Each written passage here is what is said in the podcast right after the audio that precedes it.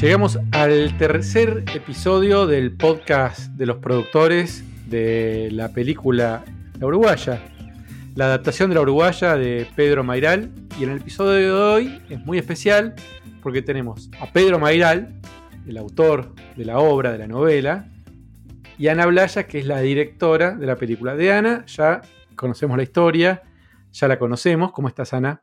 Hola, ¿cómo estás Gabo? ¿Cómo estás Pedro? Sí, ya hablé un montón en el podcast pasado yo. Voy a estar más calladita hoy. No, no, pero bueno, también hay muchas preguntas para vos. Y Pedro, ¿cómo estás? Bienvenido. Muchas gracias, Gabo. Eh, muy contento de conocerlos, eh, conocerla a Ana, aunque sea eh, de modo sonoro. la verdad es que me encantó tu película, Ana, Las Buenas Intenciones, y y cuando Chiri me dijo que estabas adentro del proyecto, me, alegré muchísimo. Ay, qué suerte. Gracias. Pedro, ¿cómo venís llevando eh, adelante este proceso de, ver eh, un trabajo de adaptación tan particular, tan diferente a lo que podía ser una película tradicional? Bueno, con muchísimo entusiasmo, primero, porque, porque confío en Cassiari eh, más que en, no sé, que en un familiar. es como, eh, sobre todo confío en su entusiasmo. Cassiari tiene, tiene una capacidad, Hernán, para contagiar entusiasmo, que él te dice vamos a ir a Marte y vos te anotás. Eh, y me parece todo nuevo. Igual para mí siempre el cine está fuera de mi control, ¿viste? Eh, es algo que yo que soy medio control freak, a mí me pone muy nervioso en general. Eh, el hecho de que dependa de tantas variables el cine. Em, entonces, que acá las variables estén un poco más, eh, más cerca, más controladas, en, cuanto que ya consiguieron la plata o están en el tren de, conseguirlas, pero ya está cerca eso y, es más conversado y, estamos em, como en una especie de comunidad haciéndolo, eso eh, me encanta, me encanta porque, porque no lo siento tan lejos, ¿viste? A veces el cine parece algo medio lejano, que decide, lo decide un tipo en Bruselas, ¿viste? Eh, entonces me, alegra mucho. Pedro, ¿y entras a la página privada de los productores para leer los comentarios o no, no, no tenés usuario y contraseña? Sí, me, meto con el de mi mujer, que es una de las productoras asociadas, eh, ah, y, miro un poco, pero no, no vi todavía eh, los comentarios. Leí el texto de Ana, que me encantó, sobre el día ese en la playa, que estaban todos a los saltos, me causó mucha gracia. Eh, esas casualidades raras, ¿no? Que no son casualidades, hay como unos hilos, unos hilos que se van tejiendo muy, muy curiosos, ¿no?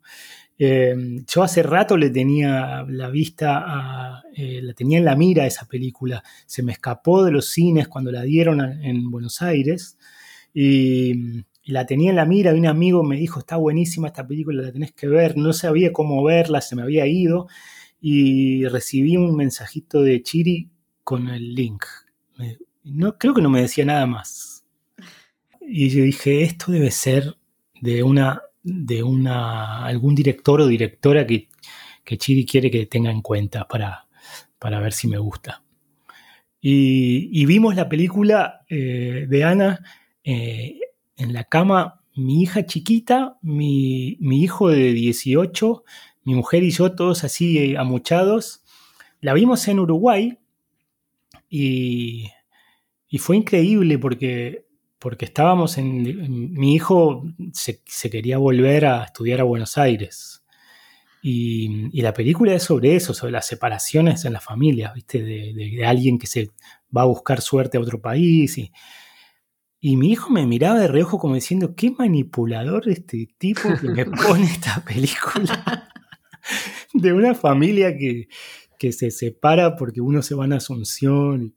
Eh, y, yo le decía, no, mono, no, no, no, o sea, no fue a propósito, no tenía ni idea de qué era la película.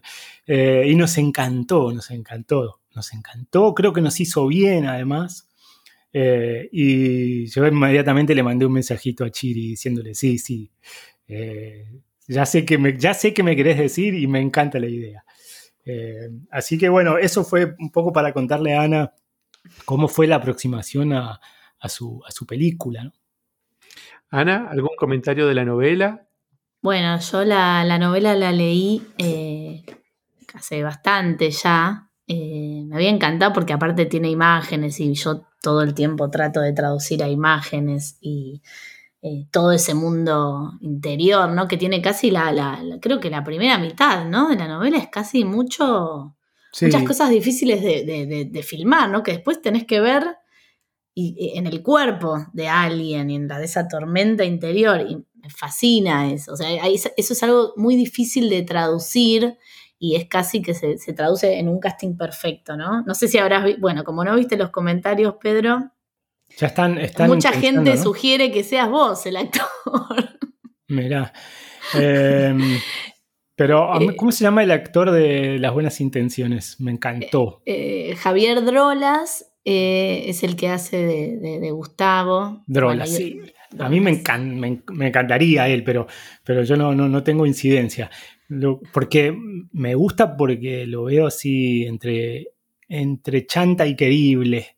Eh, sí, sí, sí. Hay, también otra, un actorazo ahí en, el, en, la película que es de mis favoritos, lo voy a decir, eh, que es el que hace de Néstor, del amigo. el falso tío.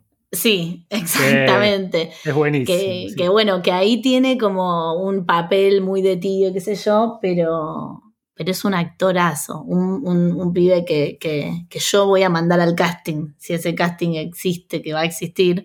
Eh, creo que, es, un, es medio un candidato para mí. pero bueno, lo tendrá que demostrar como cualquiera. Tal vez lo tenés que hacer vos al casting también, no sé. Pero, pero te parece, yo ya tengo 50. Este, pero vos querés. Eh, es, la, primera noticia que tengo de que alguien me, quiere postular. postular. ¿Pero qué es? ¿Un, loco que dijo algo en el. que le mando saludos? Más de uno. están, escuchando. Sí, más de uno. Bueno, em, no sé, de golpe me sentí desnudo. Eh, pero qué También vas a tener que pasar por el casting en todo caso. Va a ser divertido que lo hagas de última. Lo que pasa es que, em, te digo la verdad, em, el personaje de Lucas tiene muchas cosas mías, pero muchas que no. Y, últimamente me, o sea, tuve que aclarar bastante que, no soy yo, que tiene cosas antipáticas el personaje. Es querible, pero también hay cosas que, viste, que, que yo las llevé más lejos porque es ficción. Y me animé a llevarlas más lejos porque es ficción. Y entonces eh, pegarme de nuevo a eso y actuarla yo es como directamente... Eh, no, es muy interesante que digas eso porque también quienes eh, leyeron el libro y se pegaron tanto, viste, a vos o a la foto de, la contratapa del libro o lo que sea, se entiendan que es algo que yo también les decía a, Chiri y Hernán, que, que, el personaje, que a mí me pasó con, con, con el personaje de Gustavo en Las Buenas Intenciones, que quienes habían conocido a mi papá, decían, bueno, pero tampoco tu papá era tan... Le digo, pero eso ya terminó. Ahora empieza una película, que es una obra distinta, incluso al guion, la, la, pieza audiovisual. Es, es una interpreta, reinterpretación del guion y el guion es una interpretación de tal vez inspirado, inspirada en la vida o no. Entonces todo es una reinterpretación. Entonces no hay que casarse con, con nada ni sentir que una obra traiciona a la otra sino que la acompaña o la completa porque hay cosas que, en la literatura no, no, se pueden eh, ver ni escuchar. Eh, y, en la, y en la pantalla, así como los guiones son libros cinematográficos que donde solo se escribe lo que se ve y lo que se oye y no lo que piensa el personaje. Y es ahí donde hay una diferencia enorme y donde vamos a tener que sacarnos los prejuicios y todo el amor que tenemos todos por la uruguaya, como entender que, viste, que es otra pieza y, ser también eh, compasivos conmigo. No, total, yo, creo que una de las cosas que, más me gustó, digamos, de la, decisión de que te invitaron a, ser la, directora, eh, es que a mí me parece que en las buenas intenciones, eh, digamos, lo que, lo que prima es casi lo emocional, ¿no? Mm. y, y yo creo que que teniendo en cuenta eso, teniendo en cuenta eso para la uruguaya, que, sea una historia emocional, yo confío plenamente en que, en que, la, que te la apropies a, la historia, ¿viste? Que te la apropies para que la cuentes vos a tu manera y a la manera que decidan los guionistas. Yo ya pasé por, por la experiencia de, de ver un libro llevado al cine. Y fue súper traumático para mí la primera vez porque, porque yo tenía 28 años y y además la hicieron muy, muy inmediatamente después de, la publicación. O sea, salió el libro y al año estaba la película. Ah. Y, me costó entender esto que decías, Ana, que, que es una interpretación, es una interpretación de la persona que dirige.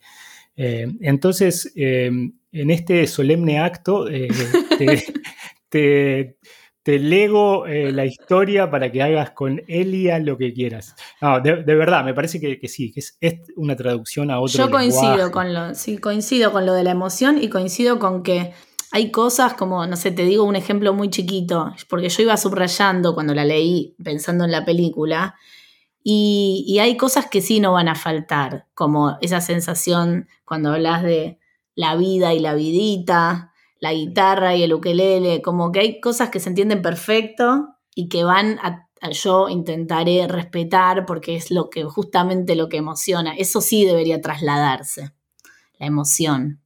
Entonces, nada, bueno. Y aparte vas a poder opinar cuando quieras, ¿no?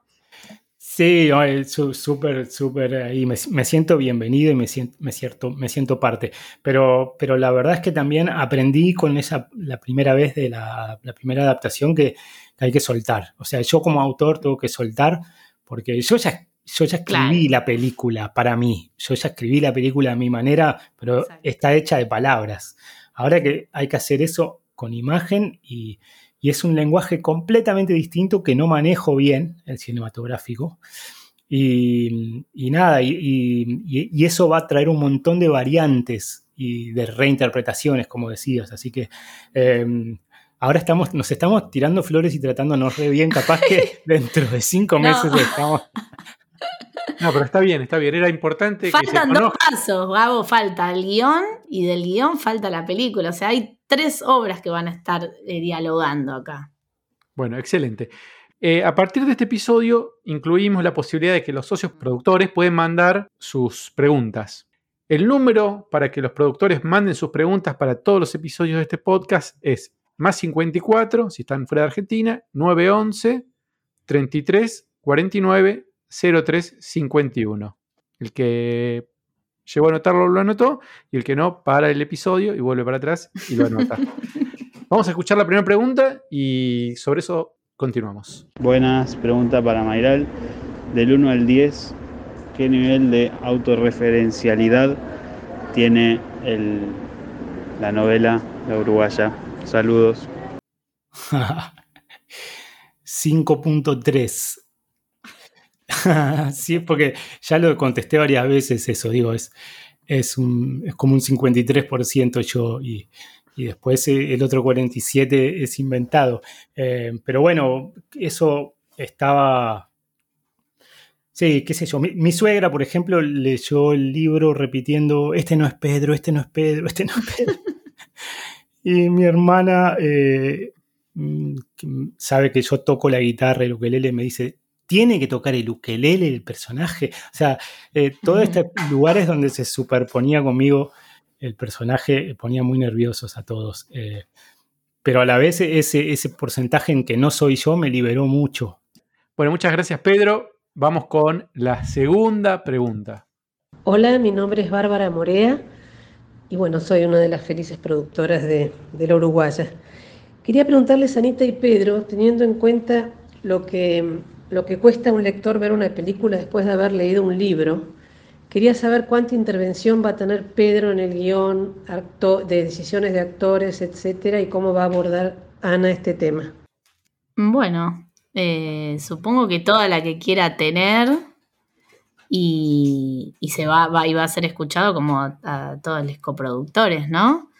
Eh, para mí es importante eh, que, Pedro esté contento, pero yo también soy bastante, eh, bastante siento que cuando la veo, la veo y la defiendo. Entonces, si en algún momento no nos ponemos de acuerdo, supongo que, que, lo vamos a, charlar y lo, voy a escuchar, porque yo también quiero que salga lo, mejor posible, ¿no? No, ¿no? creo que haya problemas, no lo veo. No sé si vos tuviste mala experiencia, Pedro, con No, no, yo, yo, creo que, que, no sé, a mí, a mí me queda claro que yo participo en la medida que no estorbe y que no, que yo no esté como, viste, eh, como imponiendo una imagen, no sé cómo explicarte, eh, como imponiendo una, una, idea. Yo inventé la historia primera y después eso, bueno, recién lo decía, hay que, hay que traducirlo a otro lenguaje. Entonces, yo estoy con mucha curiosidad, con ganas de aprender también, pero, pero digamos que en mi participación hice una primera versión del guion que, que después eh, supongo que algunas cositas por ahí me dijo Chiri que sirven, pero muchas no, porque claramente yo no tengo una cabeza cinematográfica y muchas cosas que parecen cinematográficas de lo que hago no lo son. Como bien decía Ana, por ejemplo, toda la primera mitad del libro es, hay mucho monólogo interno, o, en realidad él está como confesándole a, a la mujer lo que hizo, Mm. Y eso no sé cómo se lleva al cine, la verdad.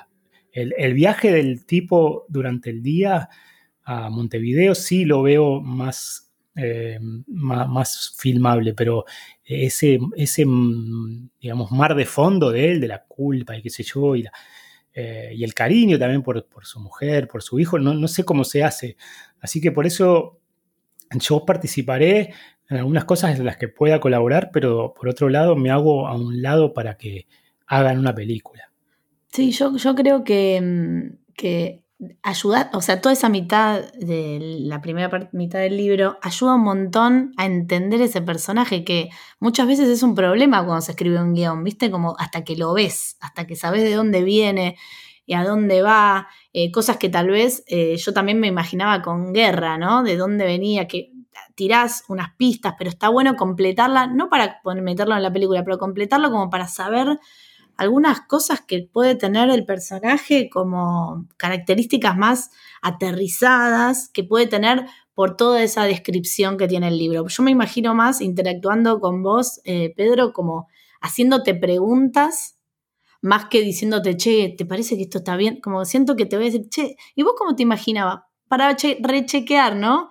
Como para ver si estamos en sintonía y, para ver si tal vez me estoy perdiendo algo que, por ejemplo, con, Lucas dudo, porque está tan bien desarrollado todo su pensamiento que supongo que...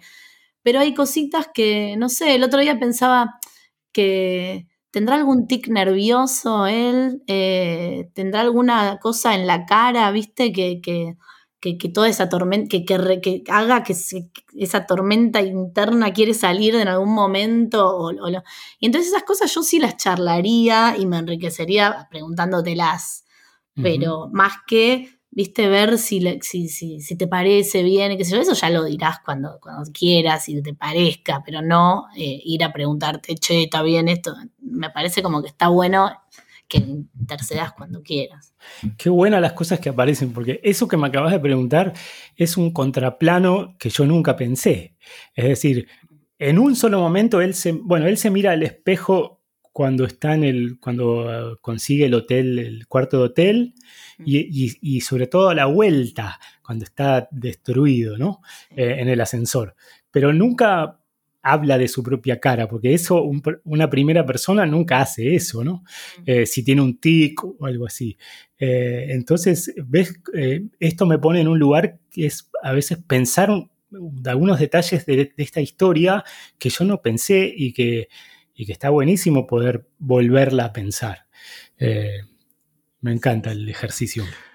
Vamos con la próxima pregunta. Bueno, mi nombre es Anaí, quería preguntarle a Ana cómo funciona bien el tema de los festivales, si uno paga inscripción, te pagas todos los gastos del viaje, eh, si ganas premios, cómo funciona el tema económico en el tema de los festivales. Eh, también si, es viable, ya que todos vamos a ver su película Las Buenas Intenciones, que publique el guion para tener una vaga idea de lo que es un guion cinematográfico. Eh, bueno, sí, los festivales, bueno, un poco lo conté la vez pasada, Eh, hay festivales clase A, festivales clase B, festivales con premio en plata, festivales con premios con, eh, estatuillas o cosas así.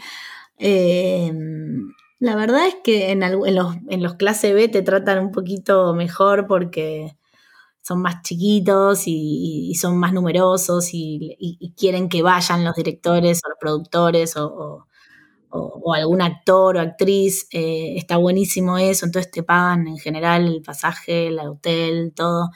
El clase A es un poco más difícil, pero bueno, pero si llegamos a entrar a un clase A, lo pagamos entre todos y sorteamos el pasaje. Me parece que, eso no, sería un problema.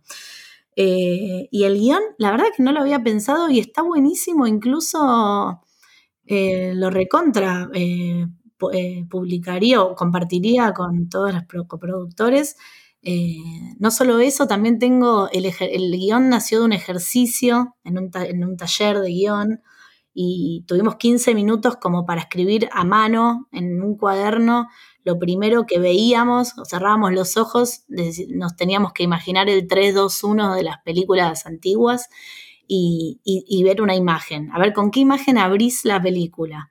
Y, yo empecé a escribir todo lo que me imaginaba y esa es exactamente como empieza la película, no, no se tocó. Así que recontra compartiría esa primera, esa primera página manuscrita y, el guion, por supuesto, el guion que, quedó, que lo tengo, lo tengo ahí para cuando quieran, cuando me digan, lo compartimos. Hola Ana, hola Pedro, les habla Leandro. ¿Cuáles son los riesgos de sumar y profundizar en los puntos de vista de otros personajes? Es decir, ¿cuáles son los riesgos de ensanchar la experiencia y la realidad a la hora de contar la historia? Muchas gracias y un abrazo.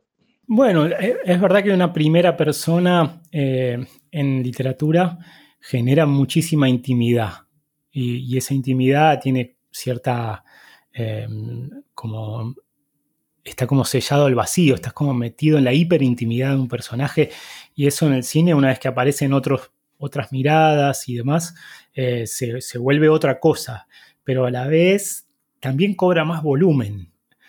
Eh, esto que me preguntaba Ana, ¿cómo, qué, cómo, si tiene algún tic el personaje, ¿no? Eh, entonces, bueno, creo que ahí al cobrar más volumen también se vuelve más interesante, porque no es la versión de una persona la historia, sino que es, es, la versión de varias personas en todo caso. No sé, Ana, vos qué pensás. Sí, sí, cobra volumen seguro. Igual eso del punto de vista que interesante, más adelante seguro lo vamos a charlar. Em, por ejemplo, en, la película, en Las Buenas Intenciones, em, yo que ahora soy mamá, cuando escribí el guion no era, no era mamá todavía. Y me abracé el punto de vista de Amanda, abracé el punto de vista de, de una nena o mío a esa edad donde, donde tu papá es tu papá y no, no, es la persona que no pasa plata a tu mamá, que, que, que, fuma delante arriba de los hijos y no le importa nada, que no pone cinturones de seguridad. Es como, bueno, es tu papá, vos te sentís segura porque estás con un adulto responsable en ese momento y, y, es divertido porque te lleva a fiestas, porque vas con los amigos, porque te trata medio como un amigo, es divertido. Que esté bien o esté mal, o sea, juicios de valor no hay. Entonces, cuando te abrazas a un punto de vista, eh, está buenísimo porque yo estoy respetando este punto de vista ahora. Y este punto de vista tiene todo esto. Y ahora que entiendo a mi vieja, que soy mamá, que, me siento más Cecilia que Amanda, que es un punto de vista al que te abrazas para, para, para desarrollar esa película de, mi, de la historia esta hay 30.000 puntos de vista posibles. El de Gustavo, el de uno de los hermanos, el de Néstor, el de Cecilia, el... Pero bueno, yo dije, el punto de vista es de una nena que ama a su padre, que ama a su madre, pero sufre mucho eh, todo lo que recibe, las devoluciones del padre que recibe la madre, que de última, bueno, lo eligió ella. Entonces, hay un montón de cosas que, se podrían decir, pero cuando te abrazas a un punto de vista y te decís, bueno, ahora voy a encarar esta, y vas con esa. No podés tener en cuenta, bueno, para y seamos políticamente correctos con esto y hagamos lo que debería hacer esto. No. Entonces, en ese sentido, eh, me parece que, es importante entender eso. Hay veces que no, no se comprende, pero si la dirección o, quien está escribiendo la peli entiende que esto es así, ibas a ser más sincero con, lo que estás contando, ¿no? Lo que me encantó de, las buenas intenciones es eso, que el, punto de vista de la hija no lo juzga el padre, lo quiere y, el, padre aparece con, todos sus defectos también, ¿no? Esa, esa, mañana en que llegan los hijos y todavía están los amigos borrachos en el departamento, en la nueva casa. Eh, y yo creo que, eso es un poco lo que vuelve a los personajes más, más humanos también, ¿no? Sí, sería un peligro tratar de, de sí, de, de, ajusticiar a un personaje, digamos, eh, me parece a mí. Hola, soy Martín. Una pregunta para Ana. Eh, ¿Cómo te ves encarando este proyecto de la Uruguaya, donde el guion y, toda la idea te llegó, que es tan distinto a tu primer eh, largo, que fue tan personal? Bueno, eh, así, en realidad la primera vez que hice algo personal fue con las buenas intenciones. Todo el resto de, de las veces hice cosas, otras historias, en otros formatos, ¿no? A veces eh, para publicidad, a veces para encargos pequeños, eh, de, pequeñas historias que había que registrar, más tipo documental, me las apropiaba. Em, eh, es lo que más hice en realidad, historias de, otros, pero para hacer las historias de, alguien que no, que no es uno mismo, te la tenés que apropiar de alguna manera, te tiene que emocionar, tenés que entender el mundo que vas a contar sobre todo. Y, eso, para ser sincera con eso, ¿no? Eh, lo que más hice son historias de, otras personas, Lo más difícil fue hacer la, mía. Pero en este caso es un desafío porque además es una película con un presupuesto y con, y con expectativas y todo eso. Pero, pero si me la apropio y como leyendo el libro creo que sí encontré la emoción y encontré el, el lugar desde donde mirarlo, la verdad es que no, no, no creo que, salga demasiado mal. Para Pedro y para Ana, para Pedro, ¿qué porcentaje eh, del libro, de la novela, querés que se conserve intacto eh, a la hora de pasarlo a, un proyecto audiovisual? Y Ana, lo mismo, considerando que ya pasaste por la experiencia de, trasladar un, una novela a, una película, ¿no? ¿Qué, ¿Cuánto les parece que tiene que ser, eh, que se puede conservar intacto y cuánto que se puede modificar? Bueno, eso un poco lo contestamos ya de una manera medio eh, desprolija, pero de alguna manera creo que lo dijimos. Eh, yo no sabría como qué porcentaje del libro quiero que se conserve. por supuesto que uno tiene ganas de que haya cierto espíritu del libro eh, que, se traslade a la, pantalla, ¿no? Eh, cierta identificación, si se quiere, con el personaje, y, eh, la sensación de aventura, de, aunque sea un viaje por un día, la sensación del personaje de estar como yendo a la, a la aventura y también la sensación de que le va a salir todo mal. Creo que hay algo en el libro que engancha, que es que uno sabe de la primera línea que le va a salir mal. No sé, hay, algo ahí que está cargado el personaje. Pero qué sé yo, la verdad es que no, sabría decir como un porcentaje. Y además, muchas veces se, se, pierde algo del libro, pero se gana otra cosa por el, por el cine, digamos. Y, eso está buenísimo. Eso está buenísimo. Ana, ¿algo para agregar? No, no, estoy totalmente de acuerdo con lo que, con lo que dice Pedro. Hola, mi nombre es Agustina y le quería dejar una pregunta a Pedro, pero creo que también puede ser válida para Anita. Y tiene que ver con el proceso de adaptación del libro al guion cinematográfico.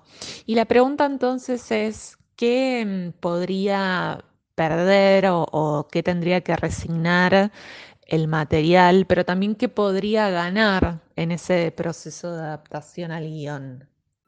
Yo creo que mm, sin duda ese monólogo interno o ese, en realidad, ese, ese diálogo casi secreto mental, ese, digámoslo así, ese diálogo mental del personaje con su mujer, que todo el libro es eso, eh, eso me parece que es difícil de hacer.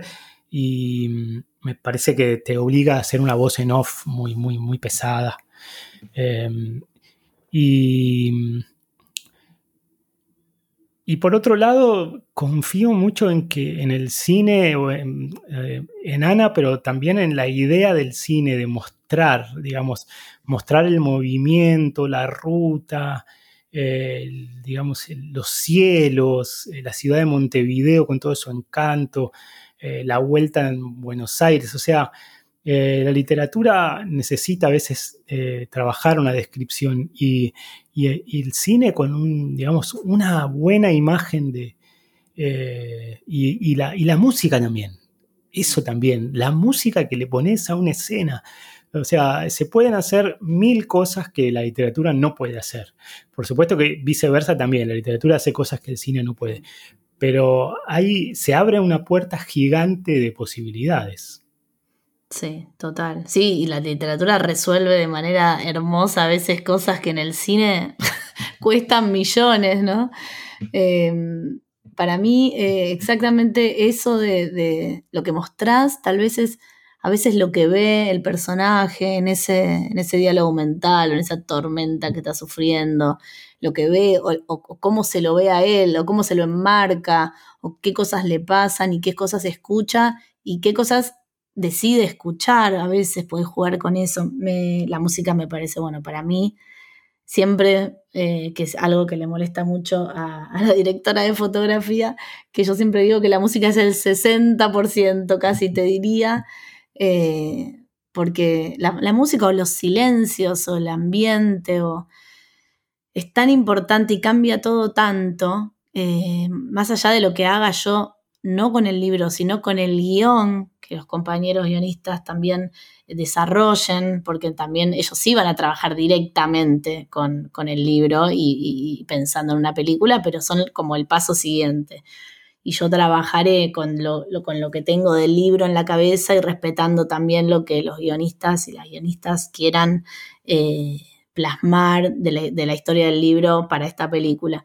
Eh, siento igual que estamos todos bastante en sintonía, cada vez me da menos miedo, estaba bastante nerviosa con esta charla. Y, y siento como menos miedo porque veo que Pedro está viendo un poco las cosas como la, bueno, se ve en el libro, también se lee que algunas imágenes que son muy claras y que son muy fáciles de, interpretar, pero también que entiende que hay cosas que son difíciles y que vamos a tratar de hacer lo mejor posible. Así que, y que entiende también la música como algo importante, cosa que me alivia un montón. Sobre, sobre esto va la siguiente pregunta.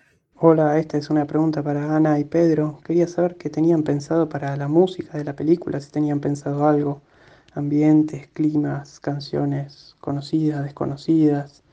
Eso, gracias por este hermoso proyecto en el que estamos metidos todos. Saludos, Martín. Bueno, eh, en la novela aparecen, aparecen algunos temas de Fernando Cabrera y entiendo que ya la, parte de la producción habló con él. Yo lo, yo lo tacleé también a la salida de un recital acá en Uruguay y, lo entrevisté por radio también para un programa y, ya lo, lo conminé a, que, a que podamos poner eh, dos, canciones que aparecen mucho, eh, que son Dulzura Distante eh, y también Te abracé en la noche. En la noche. ahora, eh, está buenísimo tener el permiso de Cabrera. Eh, y, después hablé con Drexler hace un par de años y él quería hacer una canción para el cierre. Em, de ahí a que eso suceda, ojalá, sería lindísimo. Pero también eh, tengo que decir esto, es que después Ana verá si eso funciona. Porque como decíamos, quizá pones una canción y te lleva como para un lado medio raro. Eh, puede estar puesta muy de costado una canción o puede ser muy protagonista.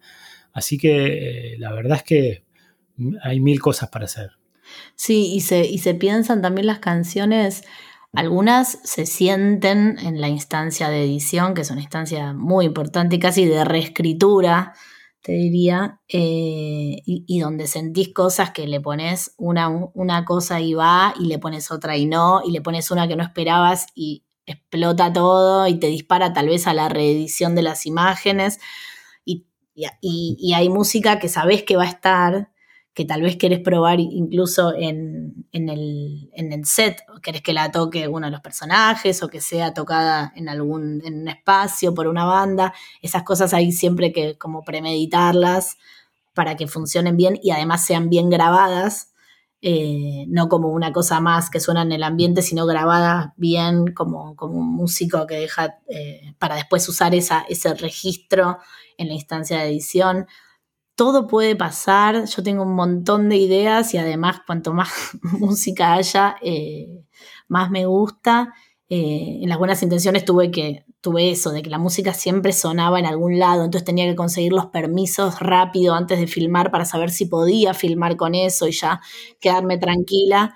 Y, y en, la, en esta peli podemos incluso con un par de temas sí lo decidiría antes, pero incluso podemos después jugar y hasta podrán opinar seguramente nuestros coproductores em, sobre un tema u otro. Eh, podremos algunas cosas eh, someterlas a votación, pero bueno, mientras haya música va a estar todo bien.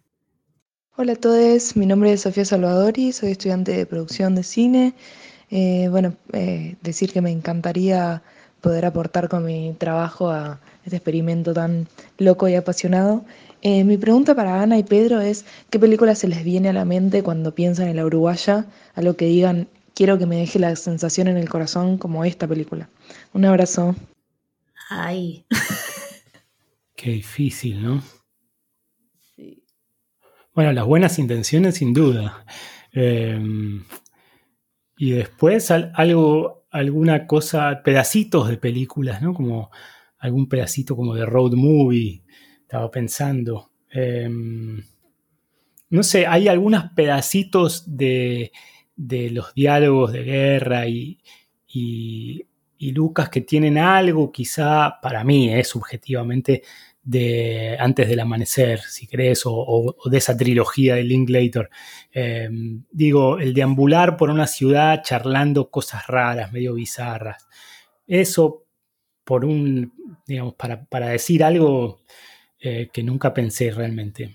Es verdad, yo tampoco lo pensé, pero recién me imaginaba, bueno, eh, en la película Alta Fidelidad, eh, que creo que es del libro de Nick Hornby. Sí. en un momento él, que viste que está con varias en un momento como que le entra como una angustia y te, y, para empezar hay un montón de música en esa película. Eh, y, en un momento se ve la soledad de él y se siente esa cosa desgarradora de, viste, hacía lo que quería, estaba con minas, los amigos que te lloraban, y, y en un momento la, soledad eh, y su vidita también, eh, la tendría que ver de nuevo, pero, pero como dijo, habló de sensaciones, acá la compañera coproductora, habló de sensaciones y entonces me acuerdo que hubo una parte de esa película que me angustió. Ahora no te podría decir exactamente cuál, pero una donde está solo. Entonces ahí también eh, se me ocurriría pensar eh, en esa peli. Hola a los dos. Eh, la pregunta es si podemos fantasear con la idea de que pensé que era viernes, pueda musicalizar alguna parte de la peli. escuché que a Ana le encanta musicalizar las películas, así que por ahí es una buena idea eh, para, hacerlo. Eh, estoy muy contenta con el proyecto, súper ansiosa. Eh, me encanta todo lo que escribe Pedro y bueno, Ana la estoy conociendo, así que mm, estoy muy contenta con el proyecto. Esa es una, es una banda, es un grupo, un dúo en realidad que hago con mi, con mi socio Rafael Otegui. pensé que era viernes. Eh, tenemos una sola canción grabada en Spotify, así que... La eh, escuché. la escuché, la escuché. Eh, sí, hay muchas, muchas posibilidades de que eso suceda para contestar la pregunta, pero... Sería hermoso. pero la verdad es, que, es que tiene que ser algo que, funcione, que sea orgánico con la, con la película. Me encantaría, sí, por supuesto. Les recordamos a todos que el teléfono para que dejen sus mensajes para los próximos podcasts es más 54 911 33 49 03 51. Bueno, Ana, Pedro, muchas gracias por este encuentro, por su tiempo. Nada, vamos a volver a hablar muy pronto. Gracias a vos, Gabo, por romper este hielo que me tenía muy preocupada. Eh, así que bueno, ahora ya le podemos pasar eh, nuestros teléfonos a, Pedro por si tiene cualquier cosita para decirnos. Sí, nos tenemos que comer un asado, tenemos que ir a tomar algo. Empieza la parte linda, ya está, ya nos conocimos. excelente, excelente. Yo estoy, yo estoy en Uruguay, así que los espero de este lado del charco eh, para filmar en, balizas, en Montevideo. Ya, ya les, estoy preparando el panorama. ¿Dónde estás, Pedro? ¿Dónde estás vos? En Montevideo. En, Montevideo, eh, por Positos estoy. Ya estoy, ya estoy reinstalado, así que eh, hay un cuarto para los que necesiten quedarse. Perfecto. Bueno, muchas gracias. nos vemos el próximo. Nos vemos Espectacular, el Gracias. Gracias. Gracias Beso enorme, Pedro. Beso gigante. Hasta luego. Chao.